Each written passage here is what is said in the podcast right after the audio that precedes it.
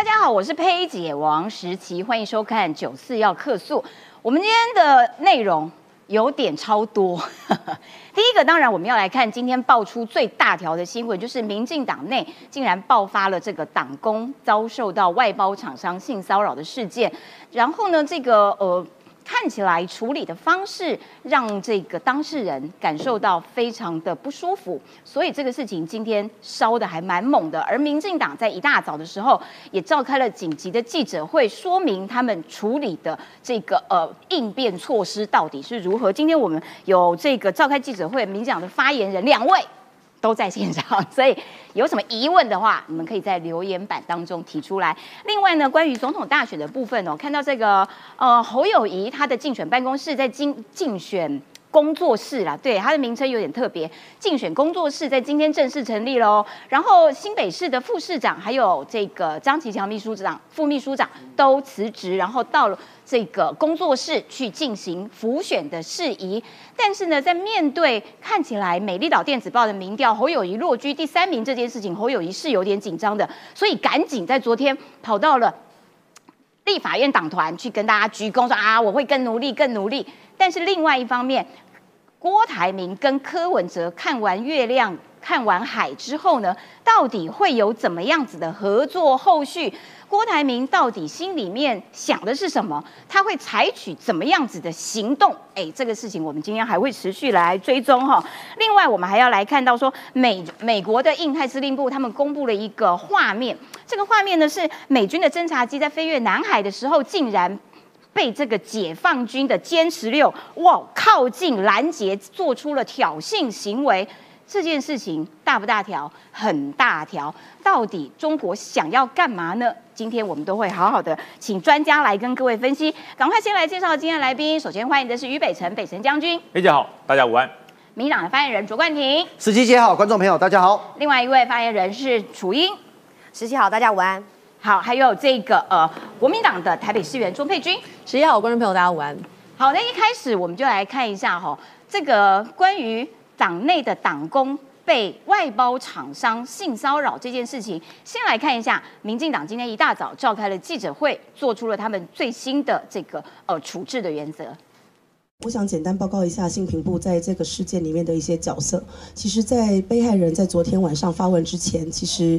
他跟我们性平部已经联系了一段时间了，我们彼此其实有相当的信任的关系，沟通也非常的良好。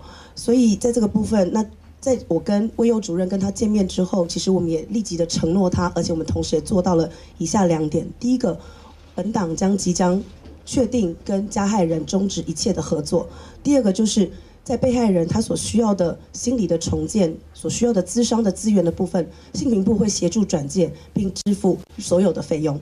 那最后，我想跟大家报告的是，性别平等是不分党派的、不分党派的一个普世的价值。那我们希望衷心的呼吁所有的民众，不要再攻击被害人，不要再做无谓的联想，也不要在网络攻击我们的被害人。那性平部会尽最大的努力，在我们的呃能力的范围之内接住被害人。谢谢大家。好的，这个事情呢，昨天深夜的时候呢，脸书上面有这样的一篇，就是说我们不要这样就算了，好不好？也就是民进党的一位这个年轻的党工哦，他在这个执行他的工作任务的时候呢，被外包厂商的一位导演。他认为是一个性骚扰，那在这个过程当中，他也跟他的这个妇女部的主管去提出了这样子的状况的说明。那但是处理的方式显然让他认为恐怕是受到了再次的伤害。那这个事情他一抛上了脸书之后，嗯，民进党在今天也立刻提出了三点声明。赖清德他他刚刚也发了一个脸书，他说对于任何涉及性骚扰的事件，党中央绝对零容忍，也希望遇到类似事件的同仁，可以在受到保护的状况底下，得到应该有的调查真相，还有心理层面的支持。党中央的通报机制是不是有所不足？该检讨就检讨，该认错就认错。要全面保护同仁在执行任务时的各项安全啊等等。然后呢，这个主管当时的妇女部的主任许家田，现任民进党的副秘书长，即刻停职接受调查。这个事情看起来，这个呃，受害者他的确在申诉的过程当中，显然他认为没有受到该有的保护，甚至他认为受到了二次的伤害。那这个事情，因为哎呦，我们今天在座两位女性啊，哈，这个事情我们就放放过这两位，他们两个可能比较不了解现实的这个状况。楚英，你先来讲一下，说这个事件就你的了解到底是如何比较。贴近真实的原貌，然后党部的处理到底当时有什么样子的疏漏？好，呃，其实我觉得，身为这个平常我们在为大家发声的民意代表，我今天早上要开这个记者会，我的心情是蛮沉重的。就是，呃，我必须说，至少从媒体再到从政这些年，我们是帮了许多，呃，即使是不认识的朋友遇到这样的状况，我们都会帮他站出来发声。那么结果今天却是我们自己民进党内的党工。然后自己发生这样的事情之后，我们没有让他在该第一时间站在他身边的时候站协助他。那么我自己站在我自己个人的立场了，哈，我其实是觉得很难过，那也为我很想道歉，就是说我我觉得没有处理好就是不对的，这是我个人。那么呃，我其实是也是昨天同一个时间，我才也是看到他写的这个脸书。但是，呃，包括李彦荣，呃，主任，信评部的主任，跟主席室的呃周威佑主任，其实都是在呃他脸书之前就已经跟他接触了。但是，呃，基于保护当事人立场，我们不可能有这么多的人都去涉及去跟他谈案子的过程，还有处理案子的过程。因为这样的案子，我们其实在他自己没有写脸书之前，不会希望有更多的人知道，因为这是。他自己个人私人很私密的部分，那么我我能够讲的就是说，在这样的过程处理当中，就像燕荣刚刚呃早上在记者会当中所说的，一直都跟当事人有一个很好的沟通跟联络。那么他会去写这个脸书，其实嗯，燕荣也是知道的，对，显然他没有没有被接住，他认为他的主管应该要接住他，可是他没有感受到被接住啊。嗯，那党部在处理这件事的时候，到底为什么不接住他？呃，我想其实这个就是一个处理的过程当中，比如包括我们要接住他的人，有没有真的在第一时间跟他做更好的沟通跟互动？因为这个案子，当他跟许家田来求助的时候，他一定是会希望说党部要赶快来进行处理。然后，然后这个是他自己个人申申诉的这个部分。那，呃，是事情现在轮到我们来做第二次后续的补救，包括呃，大家已经都在问说，那为什么第一时间呃党部没有在记者会当中给大家答案？哦，我甚至于我有朋友告诉我说，那你这样子不等于呃开了也是白开吗？但是我要告诉大家的是说。我们就是因为要面对这件事情，所以我们现在要第一个要处理的是我们自己申诉的内部的过程到底是怎么样。那现在这个报告还没有出来，所以我完全也没有办法回答细节的问题。就是说，当时呃，我们的同仁是怎么样跟许家田副秘书长、当时的妇女部主任在做这个细节的沟通的。我其实没有参与这一段的讨论，所以我没有办法去做很 detail 的回应。嗯，但是确实就是处理的不好，甚至于这个案子最后他并没有在民进党内成为一个性骚扰要处理的案子，所以这也是为什么后续现在他会再回来告诉我们有这样的状况。所以我们现在是要把这样的一个过程要先理清楚。对，嗯。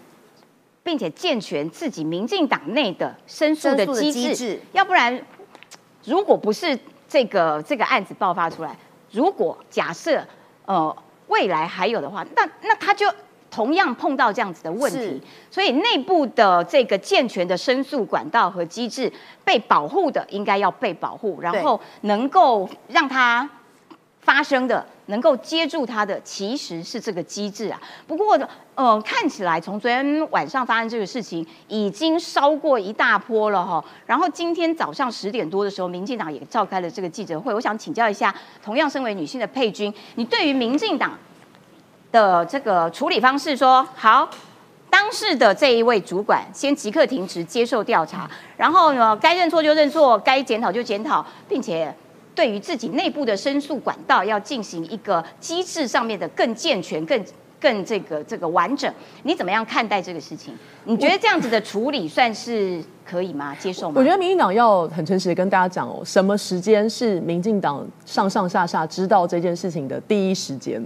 我先讲第一个可能，第一时间如果是昨天晚上这个脸书出来之后的第一时间是真的第一时间的话，那民进党的处理没有太大的问题嘛？因为昨天我看十一点半的时候就已经有声明，那昨天民进党的声明就已经第一时。那个时间如果是第一时间，十一点半就向受伤的同仁致上最深的道歉跟慰问，然后马上承诺会开始调查。那今天早上大家也看到新闻，包括楚英姐，然后这个早上叶荣开了记者会，嗯，这个明确表态。那许家田也被做出停职，是停职还是停权？因为我看有一些媒体是写停权、停职的处分。停权是权，对我我有点惊讶，对，应该也接受停职。然后赖清德主席，呃，赖清德也有发表他的这个看法，也跟道歉，然后说这个第一时间应该要接住，没有接住。所以如果第一时间是昨天晚上是真的第一时间的话，那我觉得目前为止的处置没有太大的问题。可是这个第一时间真的是民进党知道的第一时间吗？我我我觉得有两个问题，有民进党要很诚实的面对，因为。去年开始，这个所谓的导演就已经在民进党里面被封杀了。为什么他会被封杀？是不是代表那个时候其实就已经有人知道他做了什么，还有他应该要面对什么？去年已经开始有，本来是他负责案子，临时被换角，所以当时在业界就有传闻说他是不是做了什么事情被封杀，这是可以检视的。这是我的第一个问题。第二个问题是。民进党有没有一位过去府院党都做过的高层，现在是媒体高层？他在两个星期前的参会就直接叫席间的人不要再讨论这个女生的事情，不方便再多说了。哦，真的。所以我要跟大家讲的事情是，其实民进党并不是昨天晚上才知道，不真的不是昨天晚上才知道曾经发生过这件事情。那么我们就会来讨论说，那在过去这段时间为什么都没有处理？是不是你也想赌一把？如果他没有用他的真名，没有露脸出来指控这件事情？是不是就不会再继续处理下去？那如果没有一个剧情几乎完全雷同的人选之人的戏剧来做这么？明确鲜明的对照，没有引起这么多的人关注跟话题，那民进党是不是不会用这样的力道去处理这样的事情？我的质疑就是刚刚讲的第一时间，民进党知道的第一时间到底是什么时候？如果真的是昨天晚上，那么为什么会有我刚刚讲的两个状况？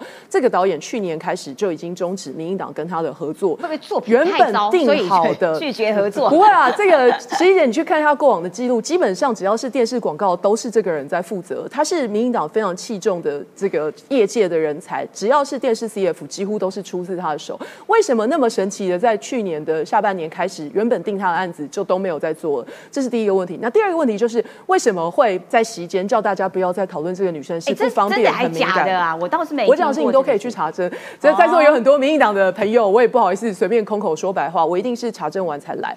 那所以我觉得今天民进党如果第一时间是昨天晚上第一时间，那没有问题。我觉得现在为止的处置大概也都可以让多。多数的人接受，可是关键，我觉得最有问题的是，如果这个第一时间是去年就知道，那为什么你在这东当中都没有任何？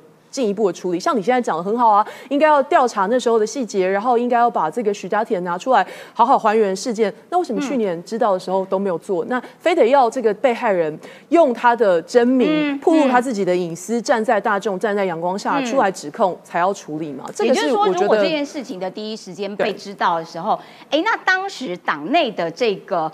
申诉管道、申诉的机制是不是健全？似乎应该在当时就应该要被内部进行一个检讨了，而不是说哎现在开始检讨。佩君的意思是这个样子。不过目前为止，这个事件的这个发展到现在，党中央倒是民进党中央倒是。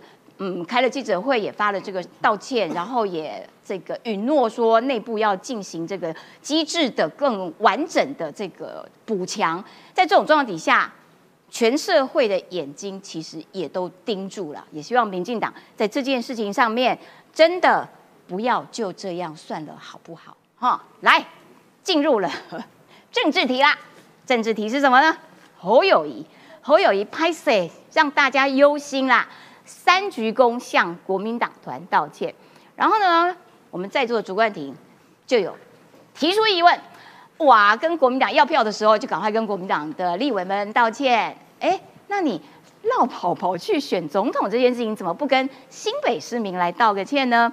好，那这个呃，侯友谊跑到这个立法院的党团去跟党中央的这一些立委们挨下子啊、握手啊，但是陈玉珍好像也没有给他太好的脸色，傅昆奇也没有出现啊，但是侯友谊的姿态倒是摆的蛮低的啦。然后呢，这个鞠躬啊致谢，然后承诺我一定会更加的这个努力。那他这样子的做法到底有没有用呢？他跑，他今天这个办公室也已经成立了，然后呢，市府有一些官员也都辞职，然后跑去帮他进行辅选了。在这种状况底下，你觉得可以做交代了吗？新北市民 OK 了吗？哎，首先我先讲哦，美丽岛电子报我们吴子嘉董事长的这个民调啊，让他跌破二十趴这件事情，我认为侯友谊阵营是真的有吓到。首先呢，他昨天跑到立法院里面去跟国民党提名的立委做互动，为什么？实际姐，我要先讲哦，很多人都说立法院的立委只有陈玉珍一个人挺郭台铭，其实不是。根据国民党在五月十七号公布说，哎，那个侯友谊胜出，其实也附带公布了立委跟立委参选人总共有十三名，十三个立委跟立委参选人是支持郭台铭，对所以侯友谊必须要替李焕英改成灰之类啦，要跟大家混一下。另外就是民调真的掉到很低，跟这一些立委一起并肩作战，可能会受到质疑嘛。我跟大家讲哦，思怡姐，其实他昨天姿态没有你们想象中低，真的吗？虽然你新闻写拍谁。鞠鞠躬三次呢？拍谁让大家忧心？你觉得鞠躬三次对不对？啊昨天侯友谊写被亚亚叫各位亚威啊。昨天他第一时间对外所释放的新闻哦，或私下透露的新闻，你知道他们怎么写吗？嗯，他们是说侯友谊三度鞠躬致谢，不是致歉哎、是致谢致谢，谢什么？我没有人听得懂，就是他谢谢啦，谢谢大家，然后拍谁让大家忧心的。所以昨天这个讯息出来的时候，其实大家看到有点傻眼，哎、这个明明就是来致歉的吧？怎么会讲致谢？哦，那昨天你讲的没错哦，傅昆奇没有到，昨天是甲级动员，所以要罚两万嘛，哦哦，宁可被罚两万呢、然后结果傅昆奇可能觉得小钱，啊小钱两万来，也许也许小钱哈。但是那个昨天其实陈玉珍也没有给侯友谊好脸色，虽然有跟他握手，但昨天有两件事。第一件事是媒体问陈玉珍说：“哎呀，你那个今天为什么会来？”陈玉珍居然是讲说。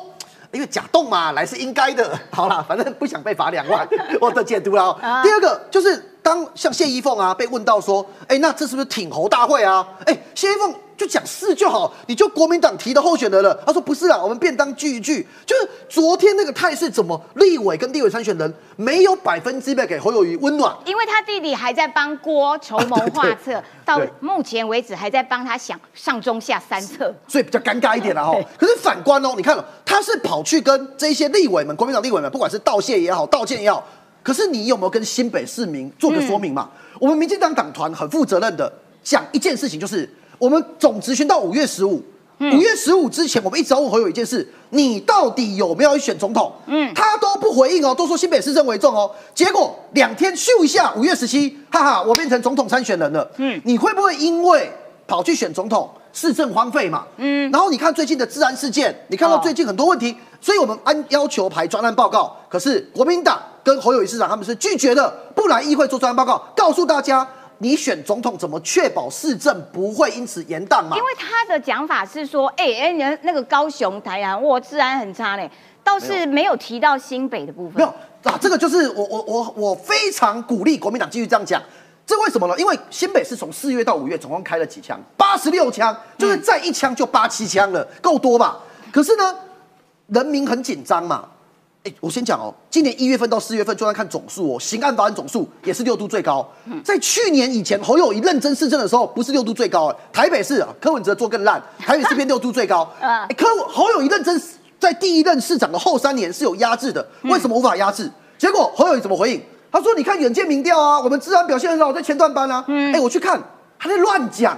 远见杂志的治安满意度调查，嗯，直接你知道侯友谊担任市长这第五年嘛，四加一嘛，对，最低的一次，二十二县市倒数第五名，嗯，第倒数第五名跟我讲说是前段班。那另外他说哦，南部做更烂啊，那我们看高雄啊，没有，我们大家比较比烂，可是你讲了，我们就具体数字嘛。高雄今年四月到五月，哎、你你八件九十枪。他零枪、啊，他们有有有说几千几枪是空气枪不算哦，那也有八十几枪啊，哎、枪击案发生件数，空气枪不算对对。他们说空气枪不算，好。五件，然后跟十件的差比，那跟去年同期，你重点是要跟自己比嘛，每个对县市的治安状况不同嘛，他跟自己比，哎，高雄跟去年二零二二比是下降百分之二十二，哎，他新北跟去年比是上升百分之二十二，强调六都唯一不减反增，所以其他五都治安都比去年同期变好，为什么新北变差？我觉得对这是大家要问的问题嘛。的确，另外，我我呃，其实我要讲的是说，通常啊，你要攻击，其实要师出有名啊。如果你自己做的很好的时候，你攻击别人，大家会觉得，哎，加强那个力道，说服力就强。那因为呃，这个侯友谊，因为他比较。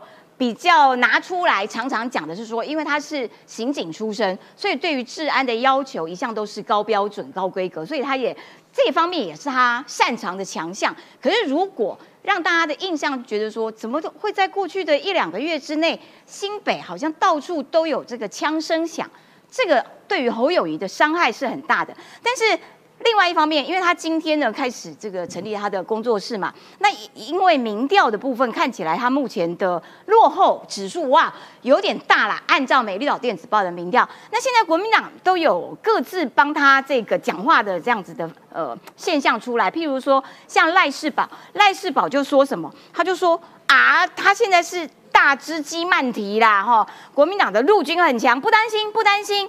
侯友谊的民调到七月中旬会突破三成五，就可以顺势整合掉柯文哲。哇，天哪！也就是说，对于这个侯友谊的信心是满满的。另外一个方面是巧心，对，巧心呢就要献策了，他就告诉侯友谊说：“我跟你讲，其实有一个方法，你可以赶快拉抬你的民调，嗯就是要。”疯狂的攻击对手，嗯，因为我本人也是疯狂的攻击 当初的这个这个国民党的对手，所以我就胜出了。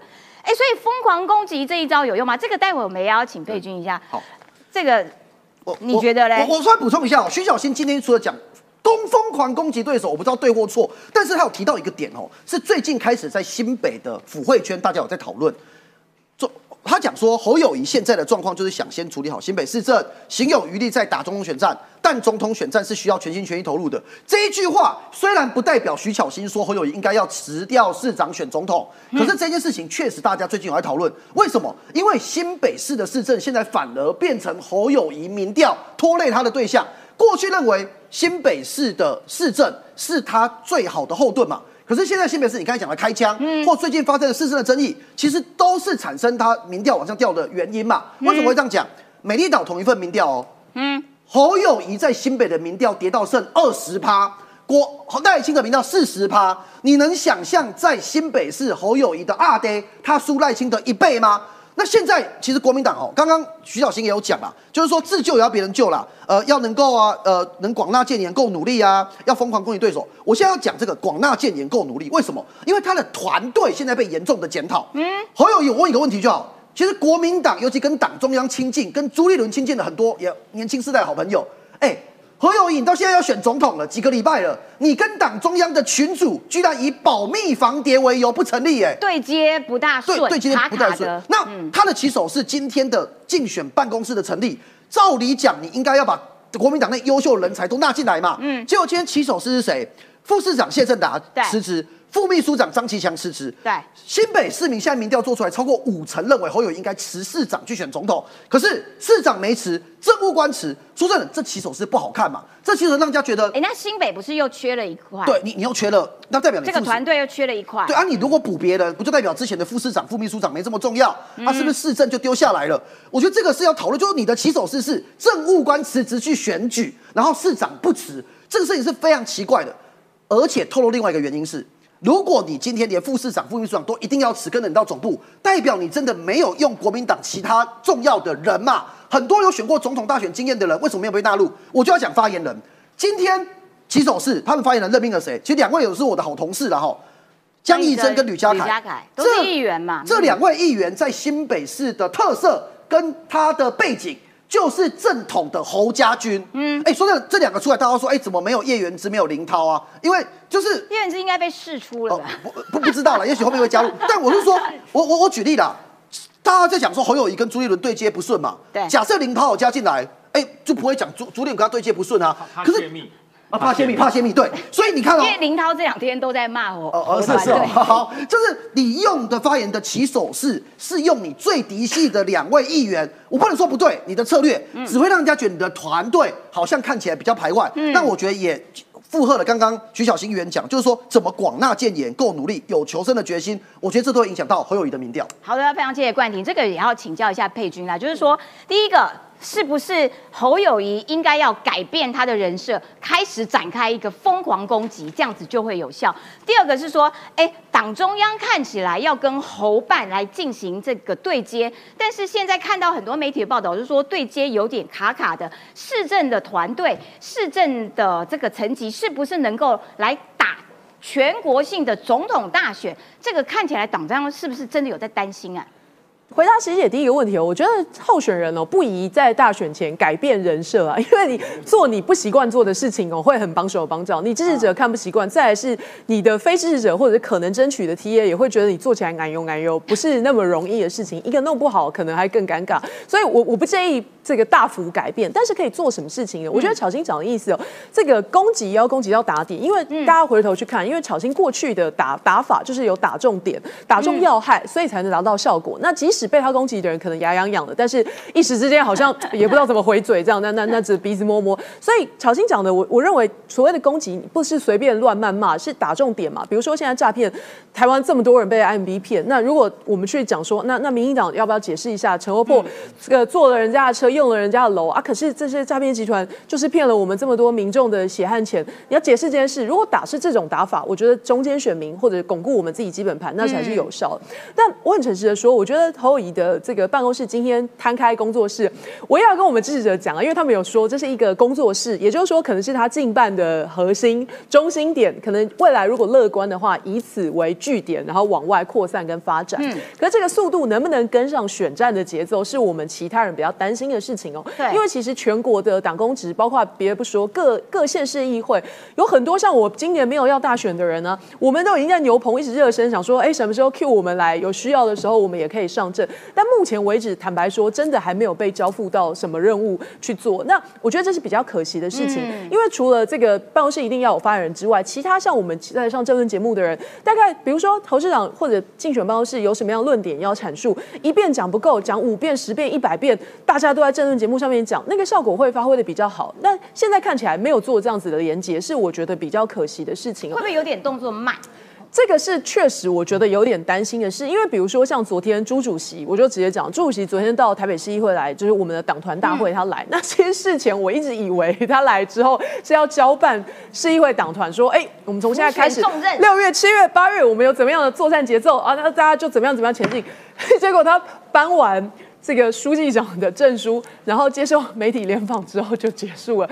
我我我就啊这样那那也许他可能也为难，因为侯可能没有告诉他说要节奏是怎样，所以他 主席也不好意思没有，但是主席必须要在 二零二四年他要有一个这个指挥作战的功能在嘛。那我相信不管是怎么样，大家都会听他的这个任务交派。那接下来也许会做，但是这个时间点可能必须要再更往前，或者动作要加快一点，不然不是只有我们这个。担心焦虑，我们支持者也会逐渐的这个离散，因为他们想要支持或他们想要拉票，可是没有一个集中的能量。对对对，这个我觉得就会反映在民调数字上面。比如说美丽岛的民调，大家这几天讨论很热烈的，我觉得这是其中一个原因了。了解，就是说，当你那个主帅没有站在那个战斗位置上面，然后揪整个团队一起来动的时候，旁人就是也很。也不知道该怎么办，方向感就不太不大清楚，这也使得小鸡会很焦虑啦。那因为刚刚讲到说，为什么让这个国民党感到焦虑，有一个很大的原因，就是因为最近的几份民调看起来侯友谊的确是呈现一个下滑的趋势。嗯，有一些民调是第二名跟第三名是平手，然后有美丽岛电子报的民调，大家拿出来讲，是因为。比较惊人呐，说哇，你也跌太多，跌到第三名。然后，所以我们要来看它的交叉分析，这个要请教，先请于本陈将军来这个解释一下，就是说，本来侯友谊他的强项应该要在他的本命区新北，但你看新北他已经只有赖清德的一半，他跌到二十。然后呢，桃竹苗本来也是蓝军的强势区域哦，二十二点二。柯文哲重点区域有没有三十三？然后赖清德，民进党本来在投竹苗就比较偏弱，但是还赢哎，还赢侯友谊呢，二十四点七。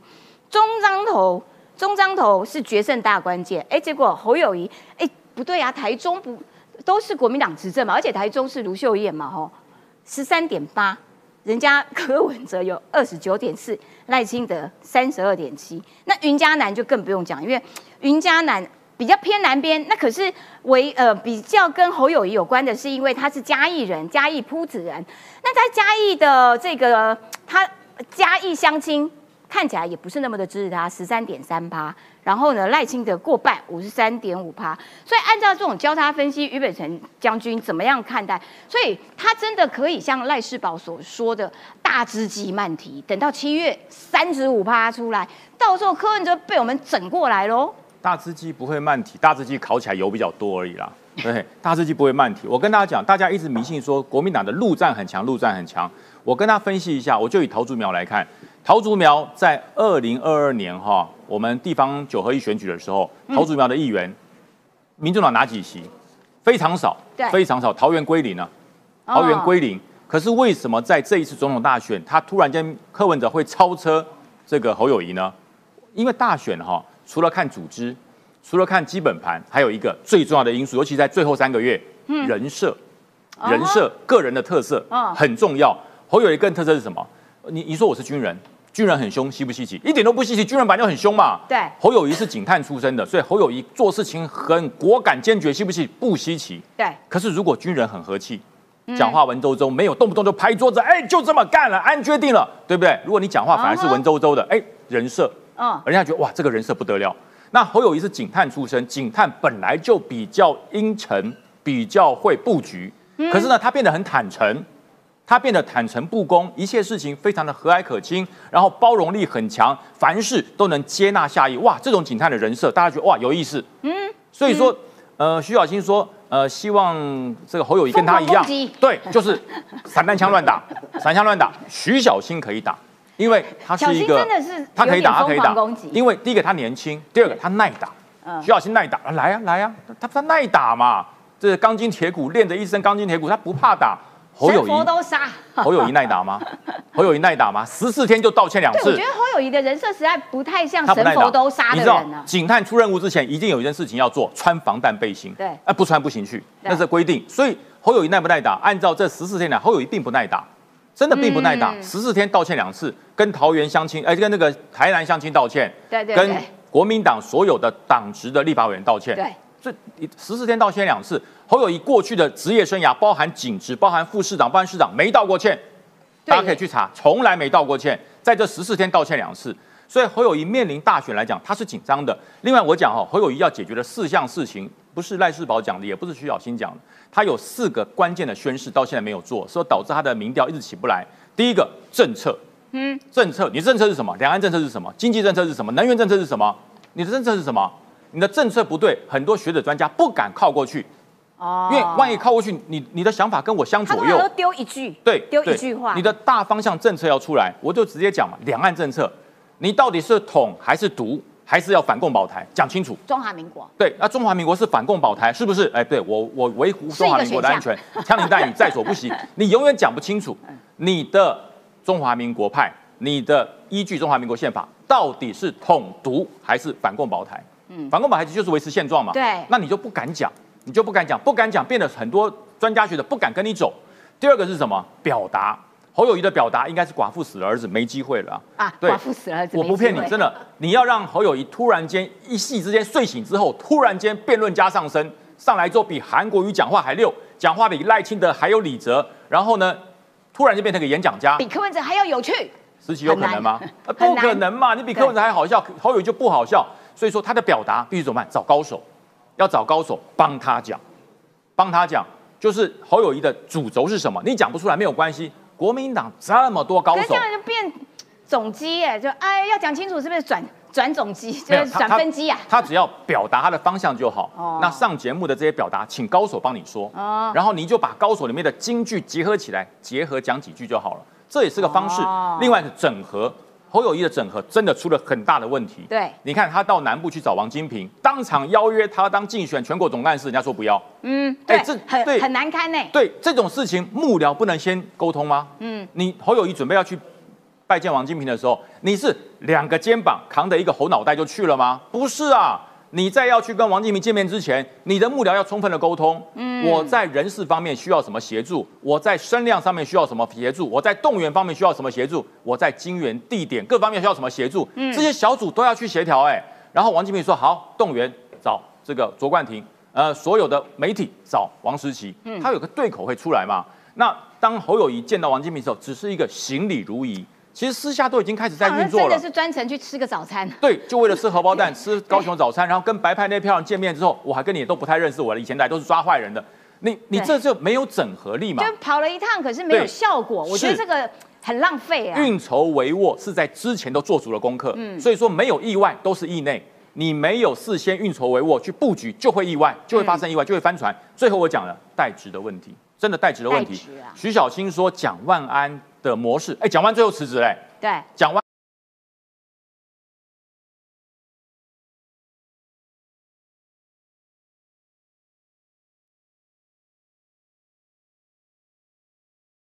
还要更高哎，然后这个云嘉南就更不用讲步嘛，所以呢，现在呃有分析家认为说赖清德下一步是要强化台北跟竹竹苗，那你分析是说？侯友谊到底是出了什么样子的大问题？他哪一个点让大家觉得哇，我不要再支持这这个人了？呃，我觉得我蛮赞成将军刚刚讲的人设的问题哦。其实侯友谊很多人都在讲说，呃，第一个先看就是现在框起来的云嘉南的部分，因为他是嘉义人嘛。可是其实如果没有这一次的选举，侯友谊现在跟嘉义的连结是非常低的。大家记不记得在过去的几次的选举当中？侯友谊始终就是一直都做他自己的事啊，就是他的岁月静好，他都一直就留在新北市，他也没有特别的去说想要因为嘉义是我的故乡，所以我要常常到嘉义怎么样，或者到嘉义去做什么事情也没有。所以今天他突然间才讲说，我跳出来哦，我是嘉义人的时候，这个人设对于嘉义人来讲是离很远的。所以这是为什么他五月十七号他在国民党中央被提名的时候，新北市。的嘉义吕北同乡会的这个呃理事长是在民进党的党中央支持赖清德，当时就有人讲说这是双杀，因为包括嘉义，包括新，而且是嘉义在新北的同乡，对对，那你会看到，其实我觉得对于侯友谊来说，他就是过去太岁月静好，然后呢太只活在自己的世界或是自己的人设当中，所以他也没有去帮助别人。以这个现在我们来看哦，就是这是四在三月，这是四月几个跟侯友谊相关的关键字。那么现在被点出来说，像这样的负面的批评当中，就是蓝皮绿股绕跑，好都长期入列之外呢，还有就是韩国瑜公投，其哦绕跑绕跑之外，所以其实最对他最伤的是蓝皮绿股跟绕跑，是没错。那为什么会出现韩国瑜？那就是我刚刚一直在讲的。他如果一直站在自己的本位去认为他只要做好新北市好好做事情就好，他从来没有想要帮助别人。但是现在要成就大卫的是他自己。嗯，那么这个时候就会长期出现在于，包括国民党内无话可说，韩粉。是最团结的，对。可是你当时韩国瑜在二零二零年选举的时候，你有没有出来挺他？你也从来没有过。所以他们的情绪还一直持续到现在。对，换作是这样的时候，你就会让大家觉得说，阿弟也不听我，我今晚不会被听的，所以你也酸给你改给 key 的后。那么另外一方面就是，一方面他过去的那种好。好像就自己好好好好做歹级，就是我顾好我自己之后的这个形象，也会让国民党内这些所谓深蓝或是国民党的支持者觉得说，那你显然就是故意不出手，那你就是蓝皮绿骨，那这些东西只要贴在他的身上，当然他的支持度或整体的战局是开打不开来的。那至于说，你看他最近真的确实啦，哈。呃，开始火力满档，或者是这个炮火充足。除了当然，我相信党内徐巧芯这些人会去告诉他说，你现在就是要开始攻击，攻击就是最好的防守。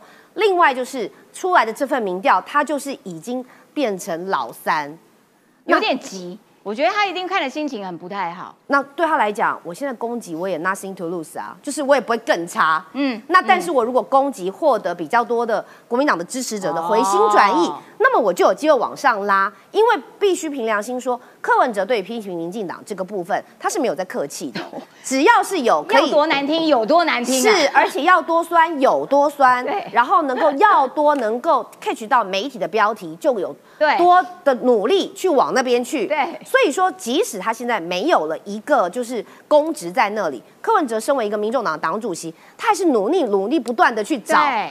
可以上媒体的机会，那我相信这也对侯友宜来是一种启发。嗯你如果什么都不做，你依旧岁月静好的话，那你可能就是持续第三名到底，而且没有办法化解他党内的人对他的质疑啦。的确，那个党内的整合的这件事情，其实那个关键仍然放在郭台铭身上。我要请教，待会要请教一下佩君啦，怎么样处理这个事情？就是说，郭台铭看起来还蛮，呃，我觉得他的动作也还蛮多的啦。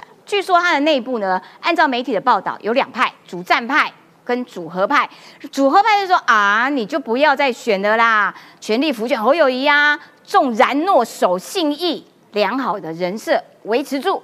主战呢是说不行不行不行，你一定要有角色，而且呢，譬如说这个你独立参选仍然是一个选项，郭科配也是一个选项，或者是说当立法院长。这恐怕也可以是一个选项，就是持续的发挥能量，要战斗到底。然后呢，跟这个郭台铭跟柯文哲在金门一起看海之后呢，好，虽然隔天就有点忘记海誓山盟的内容了，可是呢，现在看起来，呃，郭阵营希望说，那不然这样好了，你党中央告诉我，当初在征召的时候，你不是有做党内的调查吗？有十三个说是挺郭的名单给我，我就浮选这些人。郭家军，我努力的辅选，这样也不违背我郭台铭的承诺啊！我还是没有离开国民党的这个圈圈里面，我仍然是持续的在浮选，只是我浮选的对象只限于当初有挺我的人。那所以佩君，你怎么样看待现在郭台铭？还有你跟柯文哲也熟了，你觉得柯文哲在打什么如意算盘？郭台铭会不会上钩？会不会被撩的超痒？我昨天刚新学了两句话，叫做三边三边嗨谁，咱们拍谁。我昨天刚学的，我觉得蛮贴切，用在金门的这一这一场。很诡异耶。对啦，我我我认真说，你要说他们那二十分钟谈了什么重大的事情，有很大的突破，我是真的真心不觉得，因为大家可以看隔天的反应嘛。隔天郭台铭就说我我我我其实不太记得讲了什么，然后柯那边也不太高兴，因为被他们觉得被被被夜袭印上，对，然后再来就是他们对于为什么画面会流出去这件事情也不是很高兴，嗯因为本来大家看到比较多的是一个背影嘛，那其实有一篇报道是正面，那张照片后来还是有广传，就是正面，然后两个人手牵着手，然后看镜头微笑，可是下面的来源是写民众提供，你知道，然后所以民众科那边就很不开心，因为那个场景。哪来的民众刚好路过小金门的海边啦，还拍了一张正面照、就是哎民众那党嘛。没有没有没有，不是，他们觉得是民众党觉得是国那边流出去的啦。哦所以我的意思是说，这一场会面之后，双方显然对这个谈的内容，还有怎么样去对媒体说明，其实没有同调。那你要说这是一个精心安排、谈了大事的聚会，我觉得倒不至于。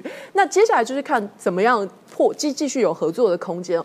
但是十一姐刚刚讲了这十三名立委名单，党中央不给这个，我是觉得有点纳闷，因为如果他们是支持郭台铭董事长，那基本上不用等党中央准备名单了，这十三人还是会自己去跟郭台铭董事长联络，因为其中一个就有跟我讲说，他当时就是支持他的，然后他现在也还会继续做这件事情。那在起码他还没有表态要独立参选之前，他都还继续。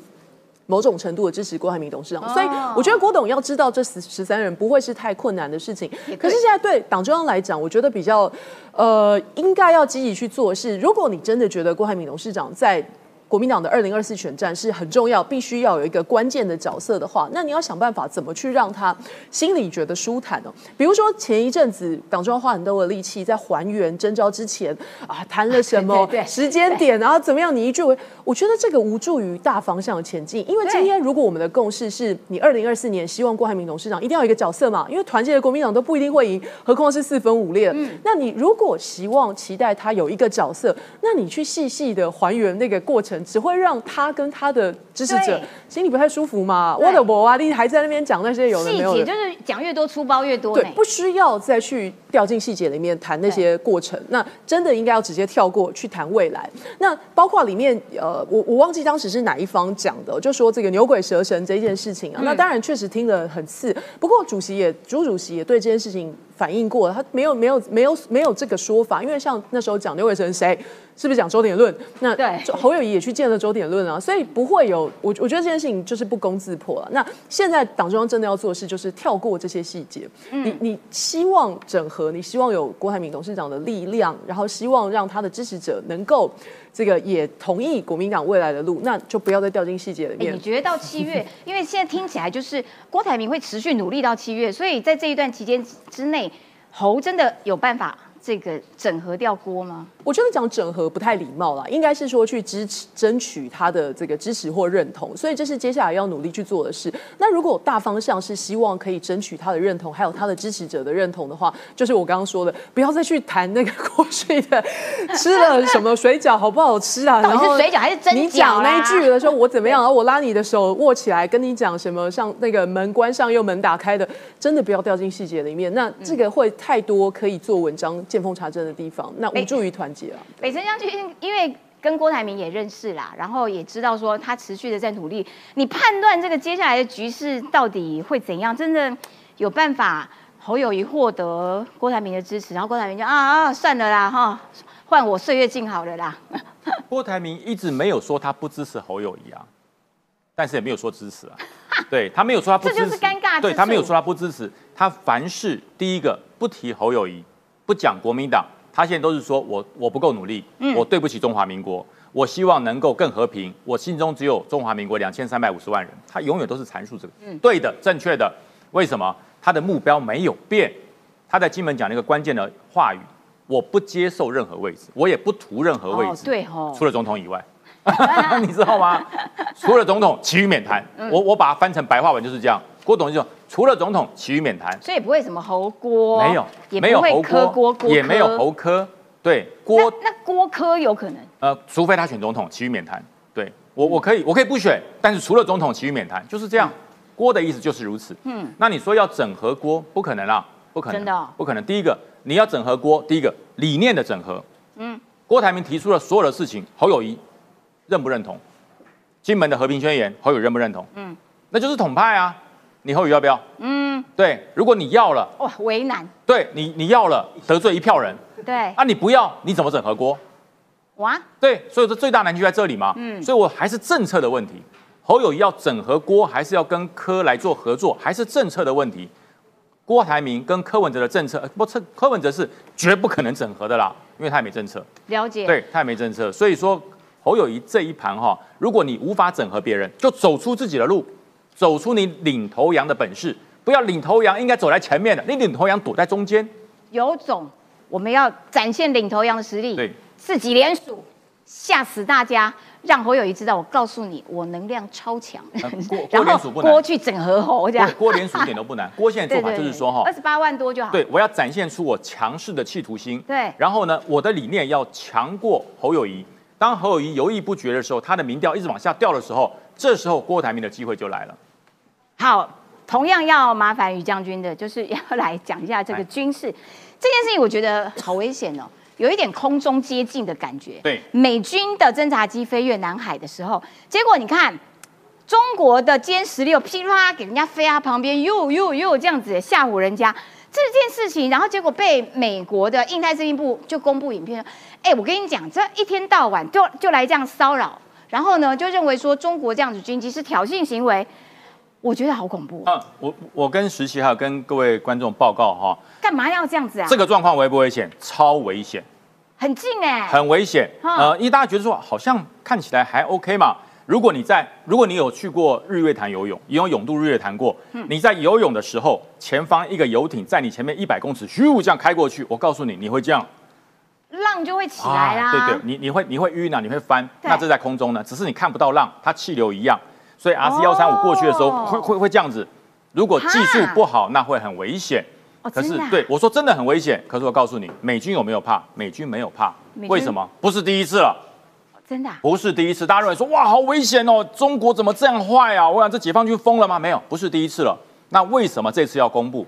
因为中国拒绝了两个国防部长的会谈。对对对对对对对。对拒绝了。哦，这个奥斯汀被拒绝，被拒绝我就跟公布你，他不止言语粗暴，他的动作也很粗暴。对对哎，他这样会不会一不小心擦枪走火了起来，然后就跟美国 开战了？呃，不会不会，美国不会，因为美国对于这种临机状况的处理训练的非常非常的好。嗯所以说虽然很危险，可是美国不紧张。为什么要公布？第一个要抗议你整个拒绝我的会谈，第二个呢，就是美国下一步即将有大演习会在南海举办。哦会有大演习。哦呃，美国有一个三年一次的大演习，哦在二零一九年本来要办，后来因为 COVID nineteen 所以延到二零二零年来办。那是跨州跨时域的一个联合大演习。嗯，南海是主战场。哦所以说，我告诉你，你实在太流氓了，你实在太挑衅了。后面这个演习马上上场，这叫做什么？先哀兵姿态。嗯有有有了理由之后，后面我再大军压境，让你知道我的厉害。所以哦美国人、美军永远都是用这种方式在全世界来进行谈判。所以拳头不够大，怎么谈判？对不对？美国拳头嗯够大，蛮大的。对对对，那另外我跟大家讲哦，嗯美日澳非美美日非澳四打一，大家说这样是不公平，怎么会不公平？怎么会不公平？打架还有公平的，但是越多人打一个人越公平啊。对啊对，因为人越多，中国会觉得，哎，为什么他这么多朋友？为什么没有朋友？而且要让中国知道说，哎，糟糕了，我只有一个人单打独斗，你们是联合起来，是我实力不足，不不如你的时候，他就会克制自己了。光是一个中国要跟美国对干就很难了。嗯美国的二零二四年国防预算八千四百二十亿美金，嗯那中国也成长了很多，两千九百一十五亿美嗯金、也很多。可是呢，如果加上日本。加上菲律宾，加上澳大利亚，哦 哦，不得了啊！对不得了嗯那不叫对打，那叫围殴。所以说，最大的武力展现是要让你不敢轻易发动武装的一个一个一个对纠纷，对对，就是这就是我们自己提升自己对。战备军备的是是是，最好的就是贺阻你。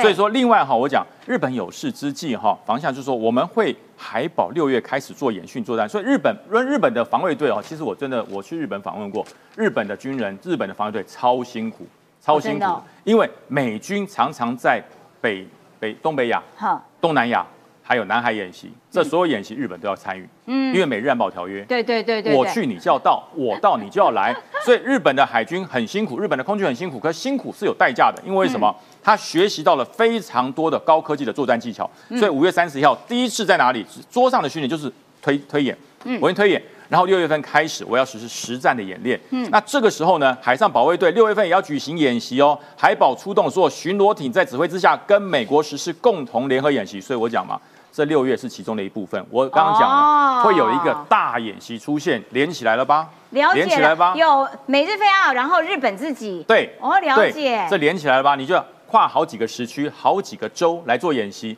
那么公布这个就告诉你，我们剑指是谁啊？就他了。就中国，你就是侥幸啊，，多危险！你这样子很危险哎、嗯如果我再不出手去，是不是这个自由航行权、自由空域都被你给霸占了？对如果有客机经过，你前面给他秀一下嘞，对啊，那我们都会突围在里面，就是跟骑马一样。对所以我说这就是我整个要演习之前的前菜。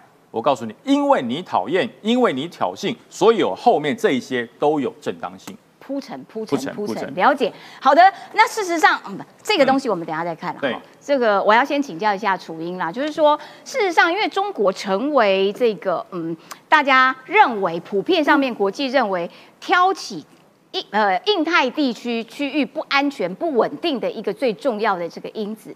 然后呢，所以对于台湾，因为现在又要总统大选，所以对台湾来讲呢，维持现状看起来是一个最好的一个选择。那这件事情，美国人也应该知道吧？因为肖美琴应该有到处去到处去告诉大家说，事实上对于台湾人来说，维持一个稳定的台海现状。其实就是最符合这个区域安全、最符合台湾人利益的这个事情。呃，没错，呃，肖美琴肖大使他在五月三十一号的时候就对外讲说，其实美国是始终都非常关注台湾的发展，而且呢，跨党派都是希望能够维持台海现在的现状的。嗯，也就是说，对于美国或是其他欧美的国家来讲，台湾的重要性，那绝对不是只是地缘政治上面、军事上面，包括协呃避免就是中国的这个所谓武力或者是战力扩张的一个很重要的一个地位。在整体台湾在经济面更是重要。那么，其实美琴就告诉大家说，维持台湾现状是台湾国内的共识。那呃是。台湾国内共识，那么其实也是不同政党的共同的立场。那么在美国，其实也接受到了这样的一个部分。所以说。呃，包括在军事的部分，我们看到的是美国的五亿美元的军援抵达。那政国防部呢，其实证实刺针飞弹它已经到货了。对，那我必须要强到货，new arrival，叮咚叮咚。是，所以我觉得在台湾来讲，其实我要特别强调的是国际社会的支持，那不只是台湾地缘政治上的重要性，帮助我们协防台湾，然后让台湾不受中国的武力侵犯之外，其实在经济面。台湾其实是更重要的。我觉得现在很多的这种假的讯息，或者是先给你给你加啦的这个部分，就是让你好像认为说，哦，台湾好像除了不断不断的从武力上面跟中国对抗之外，我们好像是没有筹码的。其实不是。嗯，在很多很多的国际期刊当中都特别讲了，其实大家不要认为只有地缘政治上面的重要性，经济面甚至于供应链。台湾更是不可或缺，比起去脱钩中国、去台化，其实代价更高。它是指对，所以国际上面其实某一呃有一些国家就是慢慢的在跟中国这个脱钩，是，但是他们没有办法和台湾脱钩。没错，在这个部分我只念，我知道时间有限哦，我只念一句，就是其实外界都低估了台湾在供应链的地位，这个远远不只是半导体，其实台湾有非常完整的供应链，从晶片、零组件。印刷电路板，再到外壳、镜头组装等等，每一样东西，台湾都参与其中，所以这也是为什么全球都一直希望能够保护住台湾，这是最重要的。了解台湾的重要性，国际都知道。接下来要请这个冠廷来跟我们解释一下。最新的军事发展哎，其实哦，现在真的无人机非常重要嘛。俄乌战争看到了之后，现在呢，其实世界各国在发展第六代的机型啊，六代机，因为现在 F 三十五等等是五代机嘛。啊，六代机世界各国在发展，可是现在六代机的热门搭档已经研发出来了哦，就是它的僚机啊。什么叫僚机啊？你想象哦，未来的六代机因为非常贵嘛，对，非常的先进嘛。跟别人在高空作战的时候，附近呢，它会有它的僚机，就是所谓的无人机，在它附近一起联合编队。而现阶段，美国跟澳洲的合作，现在最新的 MQ 二八 A 称作幽灵蝙蝠，已经首度现身美国了。这一台 MQ 二八 A 啊，号称叫幽灵蝙蝠，它非常大的特色是，它可以飞行的时间非常非常的长，飞行距离到多少？三千七百公里。而且哦，它可以跟不同世代的战机做合作。我们知道六代机还在研发嘛，我们不要讲这么远的事。嗯嗯嗯。此时此刻，五代机，包括像 F 三十五 A 四代机 F A 十八 F，它全部都可以做联合编队的合作。真的。所以简单来说啦，未来这些僚机跟着我们实际上更贵的战斗机一起飞出去的时候，它可以吸引别人的炮火。它甚至可以停在空中做侦察效果，可以有效的让我们世界各国，尤其是民主联盟，我们的飞行员受战损的比例下降，所以这个是非常重要的。那难怪它叫做忠诚的僚机，对，忠诚僚机啦。哦，所以这辛苦你了。好，他他在美国现身，这个照片其实是呃引发非常大的热议啦，因为它长得还蛮酷的。他是澳洲的军方跟美国的波音做合作的。哦哦，对，好。第二个我要讲，因为时间有限，我再跟大家介绍第二个。就是说，刚才讲完六代机位的僚机嘛，现在来谈五代机的飞训的能量。呃，这个是美国空军啊，在那个奥勒冈成立新的 F 三十五中队。F 三十五其实不稀奇嘛，我们九十二棵树 F 三十五 A、F 三十五 B、F 三十五 C 讲了 N 次了。可是今天要跟大家谈的是说，它在这个新的中队成立之后，取代掉本来负责训练的 F 十五 C 的战机。嗯，这个是非常有意义的。简单来说，在此时此刻。美国 F 三呃 A A F 十五 C 的战机的编队是最多的，而未来 F 三十五的中队一个一个成立之后，很有可能会让 F 三十五变成是美国现役使用的战斗机数量最多的战机，所以代表说它的世代第五世代的飞机产量。不仅是已经上来了，而是变成它的主力的飞机，这个事情也是有非常大的意义，代表说未来它的飞官的训练也都直接换成 F 三十五的中队。哦，了解。第三个我最后讲一下哦，这个是很特别的，叫蜂群无人机实验。为什么呢？而且前面讲 AI，AI 蜂群无人机实验，在澳洲、英国跟美国三国。首次的联合测试。什么叫蜂群的那个蜂群实验？简单来讲，无人机未来搭配上 AI 之后，他们做联合编队。这个联合编队怎么做呢？无人机的机队，对无人机的机队，它可以它可以怎么做？